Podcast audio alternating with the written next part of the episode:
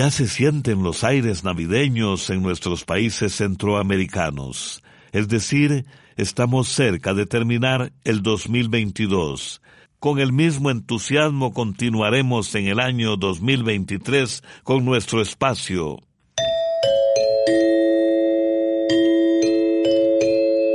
Oigamos la respuesta del Instituto Centroamericano de Extensión de la Cultura. Con nuestro lema, Comprender lo comprensible es un derecho humano. En el programa de hoy sabremos acerca de la biografía del corredor descalzo de África. Vamos a conocer de los diferentes chiles picantes. Gracias a una de sus preguntas hablaremos de los beneficios del agua de coco. Un abrazo a todos nuestros amigos y amigas y les recordamos que pueden escucharnos también en el Facebook de Oigamos la Respuesta a las 8 de la noche. El joven Soan Rodríguez nos envió un WhatsApp desde El Paraíso, en Honduras, y pregunta, ¿por qué México es famoso por el chile y cuántas variedades de chile tiene ese país? Oigamos la respuesta. Se dice que México es el país del chile, pimiento o ají, por la gran variedad de chiles que usan en sus comidas tradicionales. Desde la época de los aztecas, el chile ha sido una parte muy importante de la alimentación de los pueblos mexicanos. Eso se debe a que tiene la propiedad de retardar la descomposición de los alimentos y darles buen sabor, algo que resulta muy útil para conservar sobre todo las carnes. Figúrese usted que el chile era tan valioso entre los indígenas que hasta lo usaban como moneda. Hoy en día se cultivan en México más de 200 variedades distintas de chile. Algunos no tan picantes, como el chile ancho, que se usa en salsas o purés, el chile verde de California y el chile cascabel, que tiene un sabor parecido al de las nueces. Entre los chiles picantes más conocidos están los llamados chiles de árbol, que son alargados y de color rojo brillante, el chile piquín, el tabasco y el chile habanero, uno de los más picantes del mundo. También hay chiles de sabor medio picante como el fresno, el jalapeño y el serrano que son pequeños y que pueden ser de color verde, naranja o rojo según van madurando. Según algunos cálculos, se cree que un mexicano consume aproximadamente 18 kilos de chile por año. Para la gran mayoría de los mexicanos, entre más picante el chile, mejor sabor tiene.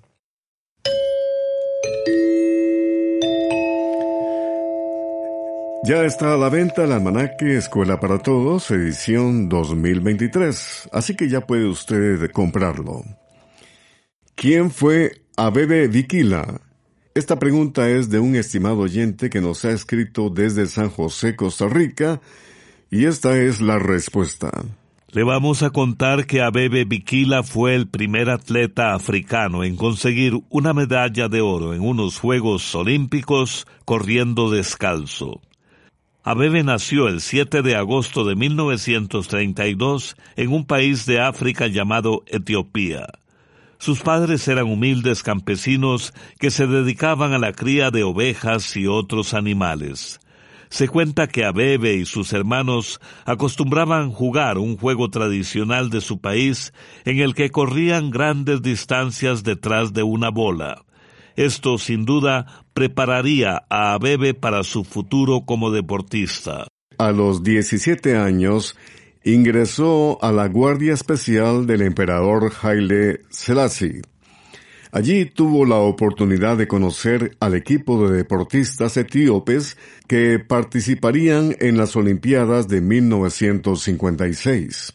A partir de ese momento, el joven atleta Abebe mostró interés en el atletismo. Se inscribió en un equipo deportivo y empezó a entrenarse. Pronto se destacó entre sus compañeros. La suerte le favoreció porque uno de los deportistas que asistiría a los Juegos Olímpicos de 1960 se lesionó. Entonces decidieron darle la oportunidad a Viquila de reemplazar al corredor.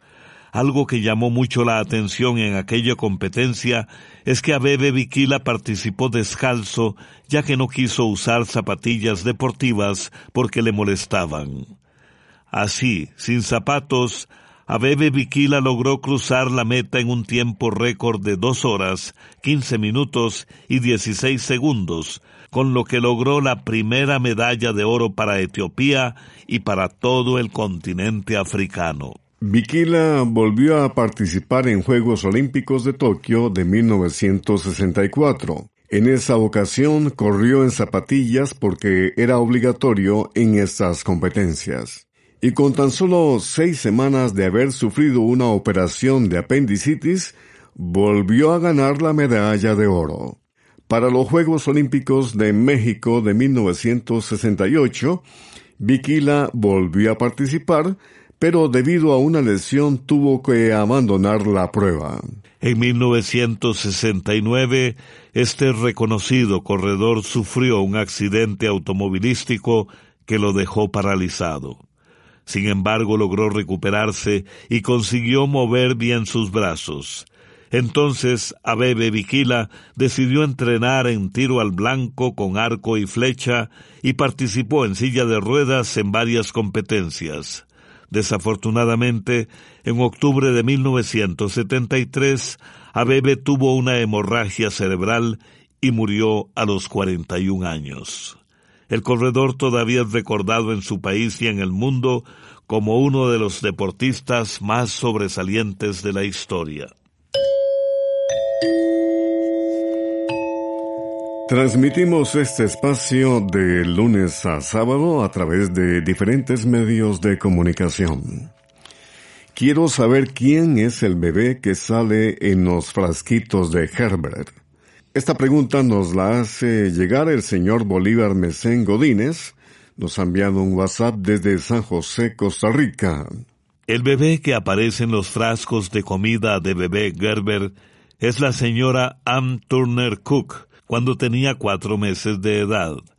En el año 1926, la empresa Gerber decidió lanzar nuevos productos para bebé e hizo un concurso para encontrar al bebé que sería la imagen de la compañía. Resulta que una vecina de los padres de Anne decidió participar en el concurso e hizo un dibujo o boceto de la pequeña niña. Cuando los ejecutivos de la compañía lo vieron, lo que hicieron tal como estaba y a partir de 1931 se convirtió en el símbolo de la compañía de alimentos. Curiosamente, el nombre de esa bebé que aparecía en los productos Gerber se dio a conocer hasta en el año 1978, cuando la señora Cook finalmente dio permiso para que se hiciera público. Anne Turner Cook fue escritora de novelas de misterio y también se dedicó a la enseñanza del inglés. Murió el pasado 22 de junio del año 2022 a la edad de 96 años. En nuestra sección musical presentamos la voz del cantautor hondureño de reconocimiento internacional, Moisés Canelo, nos relata las noches de Santa Bárbara noche de Santa Bárbara no la podré olvidar. Recuerdos que me matan cuando lejos estoy.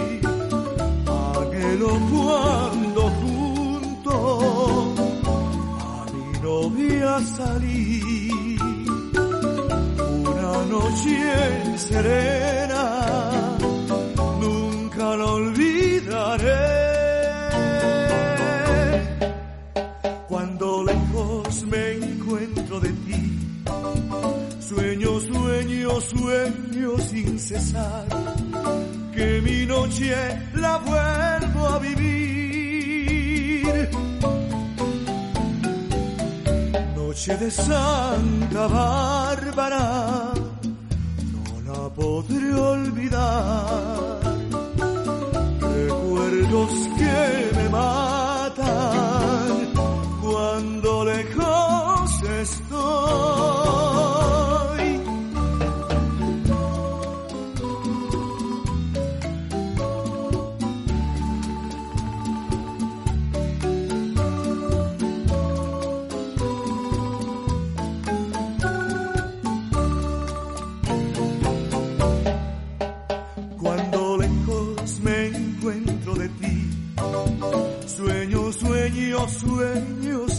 sin cesar, que mi noche la vuelvo a vivir. Noche de Santa Bárbara, no la podré olvidar. Recuerdos que me matan cuando lejos estoy.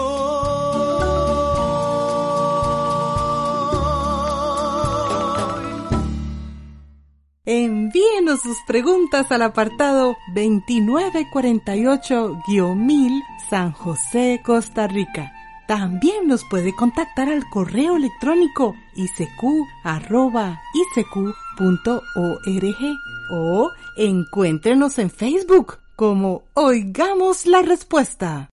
Aquí estamos, estimados amigos y amigas, luego de la música, y tenemos la siguiente pregunta que dice, ¿qué porcentaje de trigo contienen los espaguetis, coditos, tornillos y otras pastas?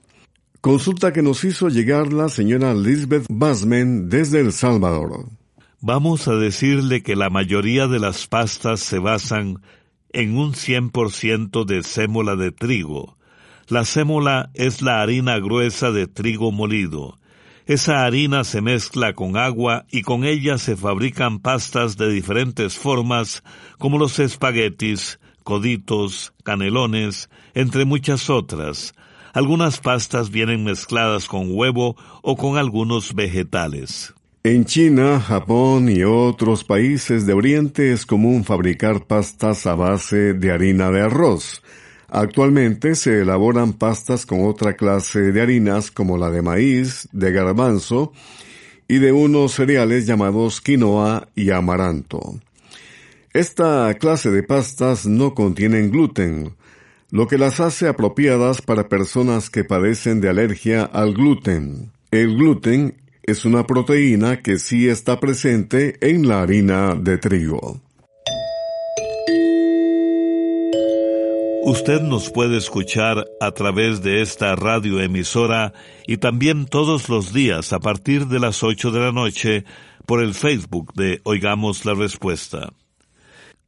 El señor Carlos Vidal Lira Rodríguez vive en Estelí, Nicaragua, y dice lo siguiente. Quiero saber dónde queda el monte Everest. El monte Everest es parte de un grupo de montañas que se conocen como Cordillera Himalaya. Esta cordillera se encuentra en el continente de Asia, justo entre los territorios del país llamado Nepal y China. El monte Everest es el pico más elevado del mundo. Para subir hasta la cima se necesita hacer un esfuerzo enorme, pues se encuentra a 8.848 metros sobre el nivel del mar. Se tardan aproximadamente un mes y medio en subir, siempre y cuando el clima sea favorable, ya que en el monte Everest a veces hace muy mal tiempo, lo que dificulta aún más la subida. Además, el cuerpo debe irse acostumbrando a esas enormes alturas. El 29 de mayo de 1953, Edmund Hillary y Tenzing Norgate se convirtieron en los primeros escaladores que lograron llegar a la cumbre del Everest. Se dice que fue a partir de ese año de 1953 cuando aumentó el interés por realizar esa peligrosa aventura pero ha sido a partir de los últimos diez años que un mayor número de personas ha logrado subir hasta la cima del Everest. La cantidad exacta de personas que han llegado a la cumbre se desconoce, pues durante muchísimos años no se llevó ningún registro o apunte. Pero diferentes organizaciones creen que desde el año 1953 pueden haber logrado esta meta unas 7.000 personas. Algunas de estas han subido varias veces. Sin embargo, la ruta es tan peligrosa que se calcula que unas 280 personas han muerto en el intento debido a avalanchas, caídas o congelamiento. Los cuerpos de muchos de estos escaladores todavía permanecen bajo la nieve. Desde Boaco, Nicaragua, un amigo oyente pregunta, ¿por qué cuando soplamos una chimbomba o bomba de hule con nuestra boca no se eleva y más bien cae al suelo. He observado que otras bombas de hule que las llenan con otro aire sí se elevan y no caen. Oigamos la respuesta. Cuando nosotros mismos inflamos un globo con el aire que sale de nuestros pulmones, ese aire tiene un peso similar al aire de la atmósfera que es el que todos respiramos. Si a esto le sumamos el peso del hule del globo, el globo inflado es ligeramente más pesado que el aire y, como usted menciona, cae al suelo. Pero para inflar globos también se utilizan otros gases como el helio. El helio es un gas que pesa mucho menos que el aire, aproximadamente la décima parte del aire que respiramos. Lo más pesado siempre tiende a bajar y lo más liviano a subir. Así, un globo inflado con helio es mucho más liviano que el aire y por eso tiende a subir. Ritmo, alegría, verbo y tradición de dos países. Sombrerito panameño con los corraleros de Colombia.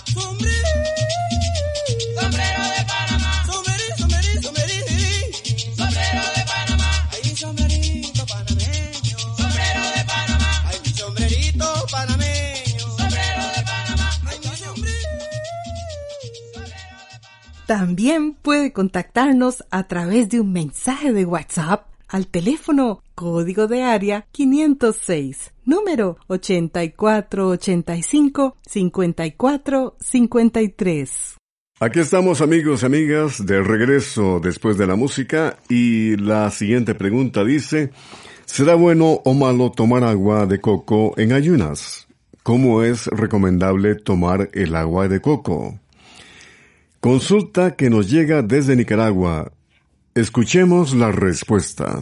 El agua de coco o pipa es muy limpia y muy saludable, pues como la produce la planta no contiene impurezas, tampoco contiene sustancias dañinas.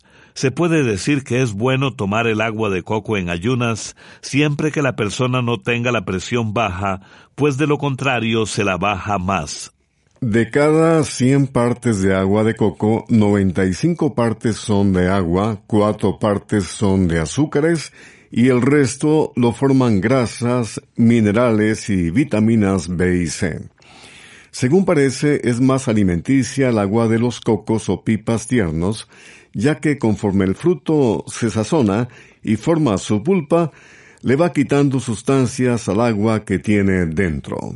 Se dice además que el agua de coco ayuda a limpiar la sangre y mejora los problemas del estómago como acidez, mala digestión y reflujo.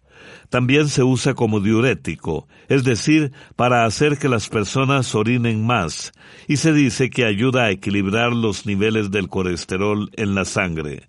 El agua de coco es tan sana que se puede usar como suero tomado en casos de emergencia por diarrea o deshidratación de la persona.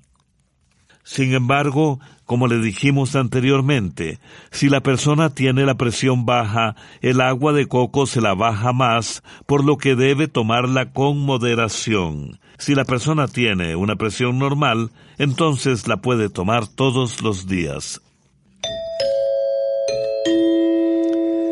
Estamos en diferentes frecuencias de radio, en YouTube, en Evox y también en el Facebook de Oigamos la Respuesta. Quiero saber de la planta de mora y sus beneficios. Don Omar Cano nos ha hecho esta pregunta a través de WhatsApp desde León, Nicaragua. La mora es una planta nativa de las zonas altas de Centroamérica y Suramérica. Crece en forma de arbusto en regiones de clima frío situadas a más de 1200 metros sobre el nivel del mar. La mora contiene mucha vitamina C, así como también hierro, potasio, calcio y fósforo. Las moras también tienen fibra que ayudan a evitar el estreñimiento. El color violeta oscuro y rojo de las moras significa que contiene muchos antioxidantes. Estas sustancias evitan el envejecimiento de las células que son las causantes de muchas enfermedades. Otras sustancias que contienen las moras sirven para evitar inflamaciones, combaten bacterias y ayudan a que el sistema de defensas del cuerpo funcione adecuadamente. También le contamos que un cocimiento de hojas de mora sirve para cicatrizar heridas en la piel, así como también para hacer gárgaras en caso de dolor de garganta. Las moras pueden comerse frescas, también pueden prepararse con moras sabrosos refrescos, jaleas y helados. Y ahora vamos al norte de América, vamos a México. Desde ahí escuchamos la voz de la vocalista Irma Serrano y la canción Carta Poder. Si quieres que te quiera con todo mi querer, firma un papel en blanco como carta poder para poder decir a todos mis amigos que estos casos negros nomás pa' mí ser, nomás pa' mí han. Si quieres que te quiera con todo mi querer, firma un papel en blanco como carta poder para poder tener no más pa' mí no más tu cara tan bonita y todo lo demás y todo lo demás ay ay ay con tu huella digital.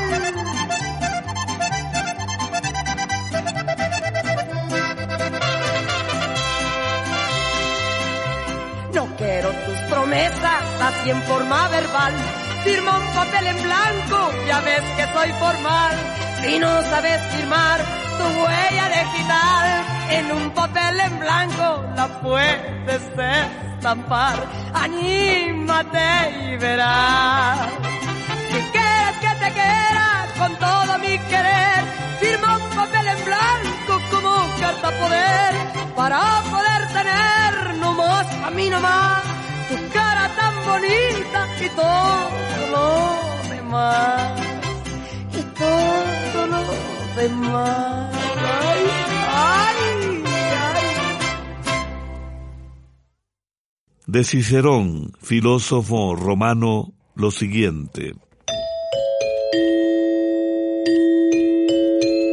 La verdad se corrompe tanto con la mentira como con el silencio.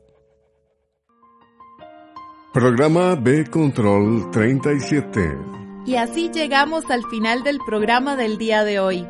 Los esperamos mañana en este su programa Oigamos la Respuesta. Mándenos sus preguntas al apartado 2948-1000 San José, Costa Rica. También puede enviarnos sus preguntas al correo electrónico isq.org o encuéntrenos en Facebook como Oigamos la Respuesta. O llámenos por teléfono, código de área 506, número 2225-5338 o 2225-5438. Recuerde que comprender lo comprensible es un derecho humano.